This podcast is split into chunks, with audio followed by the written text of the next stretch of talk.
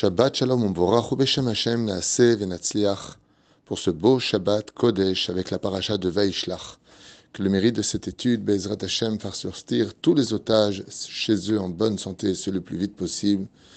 La Ganat Koltz va Ganal Israël Ulman Shemobe Ahava. Une paracha très riche, de beaucoup de sujets différents, avec euh, Yaakov qui envoie des anges pour exprimer et expliquer à toutes les générations que les anges qu'il a envoyés viennent de son mérite d'avoir gardé la Torah et les mitzvot chez Lavan. Et donc, grâce au mérite de l'accomplissement de toutes les mitzvot qu'il a fait, Esav n'aura pas la main sur lui. Et bien d'autres explications qui sont données. Et puis, bizarrement, Yaakov dit une phrase qui demande beaucoup de réflexion Katonti mikol ou mikol emet. Voici que je n'ai plus de mérite, et donc, qui me sauvera?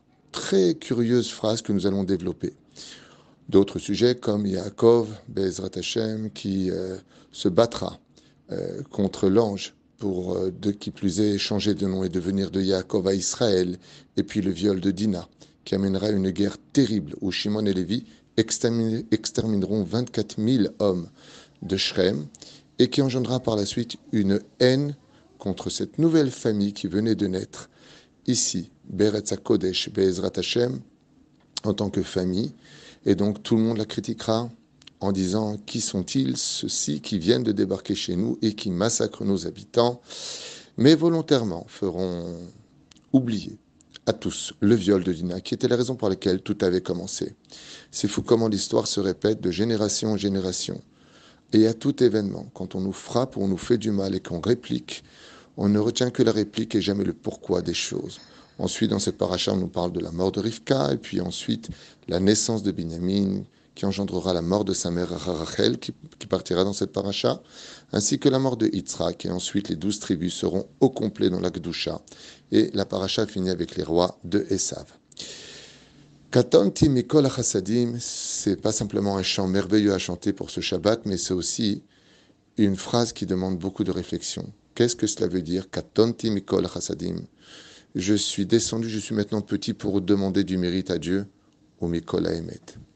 Effectivement, dans la paracha de la semaine dernière, quand Yaakov quitta la terre d'Eret Israël, eh bien, il fit un rêve sur lequel, sur cette très grande échelle qui partait du bas vers le haut, il vit des anges qui montaient qui descendaient. Chazal pose la question, comme le dit Rashi, mais avant qu'un ange ne remonte, il faut d'abord qu'il descende. Au sage de nous dire, car, comme le précise Rashi, les anges d'Eret Israël ne quittent pas le territoire d'Israël comme la Neshama du Juif ne quittera jamais les, limites d'Israël.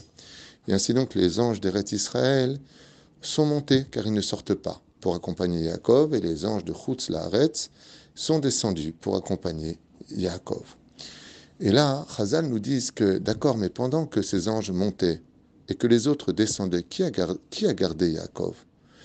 La Shrina elle-même, Dieu lui-même a gardé Yaakov. Et étant donné que Dieu garde lui-même et non pas un ange, comme on lui dira dans la parasha de Amalach Hagoel Otimikolra Yevarech et Anarim, nous avons tous un ange qui nous protège, eh bien cet ange-là ne peut pas aussi bien nous protéger que Dieu lui-même, là où rien ne peut nous arriver. D'ailleurs, c'est pour cela que la Gemara nous dit dans Masechet Sota Bedaf Yudzain Amudelef qu'un zoug qui a du mérite, un couple qui veut vivre heureux, ils doivent avoir la shrina avec eux. Pourquoi on dit la shrina? Eh bien, parce que les anges nous accompagnent partout où nous sommes, qu'on ait ou pas du mérite. Mais si Dieu lui-même t'accompagne, eh bien, c'est que rien au monde ne peut arriver, ni dans les mondes d'en haut, ni dans les mondes d'en bas. Personne ne peut se tenir devant toi.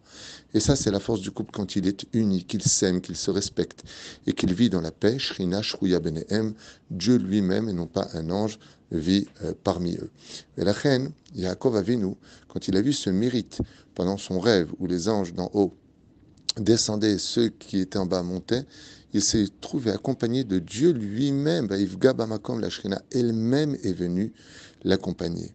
Par contre, à son retour de Mésopotamie, quand il vient pour entrer en Eretz Israël, là, il sort à une réflexion, d'où cette phrase.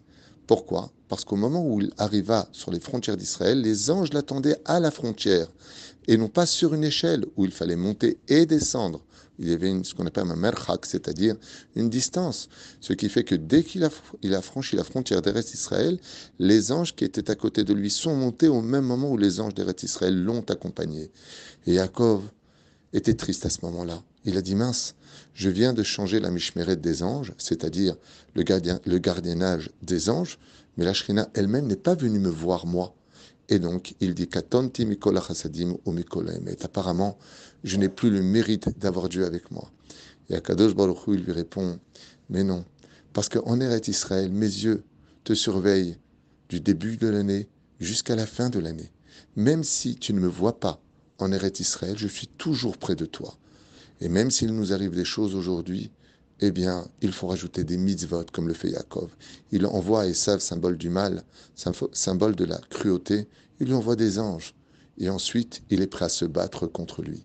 Ainsi donc, pour notre situation à nous aujourd'hui, dans l'instant T, combien il serait nécessaire de rajouter encore plus de mitzvot pour envoyer plus de mérite à cette situation où tous les jours tombent malheureusement de notre côté des larmes, de nos yeux, des craintes et aussi des vies.